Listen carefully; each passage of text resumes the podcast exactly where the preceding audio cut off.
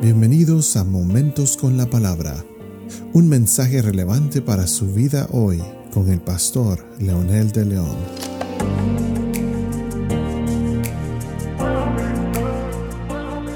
Saludos amigos y amigas, aquí estamos para continuar con un segundo episodio de el tema sobre la desnudez que iniciamos el episodio anterior. Y estábamos hablando de las implicaciones que tiene la desnudez dice la escritura que se dieron cuenta que estaban desnudos. ¿Y esto qué significa? En primer lugar, la desnudez era física. Dice que ellos se pusieron hojas de higuera. Esto no es tan sencillo para explicar qué significaban las hojas de higuera.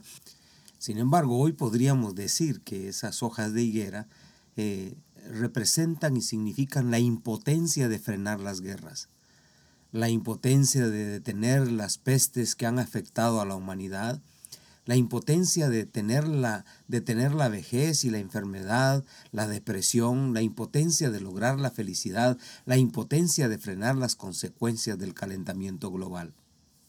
En ese ámbito podríamos decir entonces que la desnudez es física. También podríamos decir que la desnudez es moral, desprovistos de la base de los valores, entonces tienen efectos catastróficos. En este caso, en la aplicación, significaría la impotencia de frenar la violación a los niños y a las personas frágiles eh, la impotencia de frenar la infidelidad matrimonial, la impotencia de frenar la avaricia, la impotencia de ser íntegros, correctos y justos.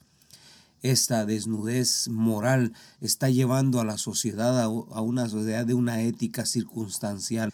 A esto se le llama muerte. Una muerte que significa la separación del hombre con Dios y esto hace que el hombre se vuelva enemigo de Dios. Y esto mismo hace también que el hombre no descubra sus propios valores y que él tiene la imagen y semejanza de Dios. Esto trae la impotencia de frenar el crecimiento desmedido de las religiones sin fundamentos, tanto que se habla hoy de Dios, pero tan pocos que conocen al Dios verdadero. Hoy es más fácil llamarse escépticos o ateos. Y esto es exactamente lo que hace que el ser humano se vuelva insensible entonces a la voz de Dios. Pero por supuesto, hay otro montón de problemas, como los efectos permanentes. Uno es la venganza, es la venganza, el deseo del hombre por alcanzar prioridad, por alcanzar preeminencia.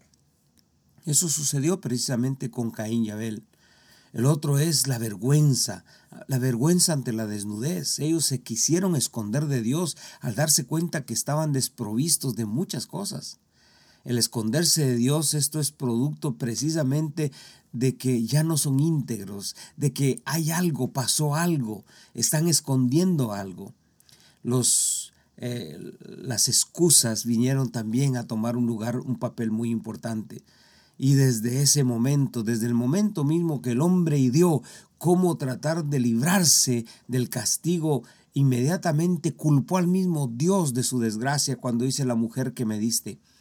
Dios se la había dado como un alivio, Dios se la había dado como el complemento perfecto para cumplir el propósito sobre la tierra. Pero el hombre ahora cambia los papeles y dice, la mujer que me diste, esta fue la que me llevó a esta desgracia. Y la mujer inmediatamente también se refugió en la serpiente y dijo, esa serpiente me engañó.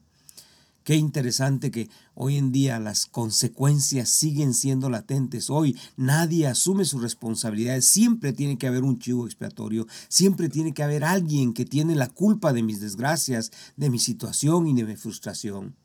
Y por supuesto el castigo de parte de Dios tiene implicaciones mucho más graves de corto, mediano y largo plazo. A corto plazo es la separación de Dios, porque tuvieron vergüenza y estaban muertos el distanciamiento entre ellos. El hombre culpó a la mujer y la mujer culpó a la serpiente. Y ese eh, revanchismo entre ellos, a partir de ahí, cobra dimensiones terribles. La salida del huerto, de un lugar cálido, un lugar perfecto para reproducirse y vivir, ahora se convierte en un lugar árido donde ellos tienen que trabajar duro para que sea sustentable para sus vidas.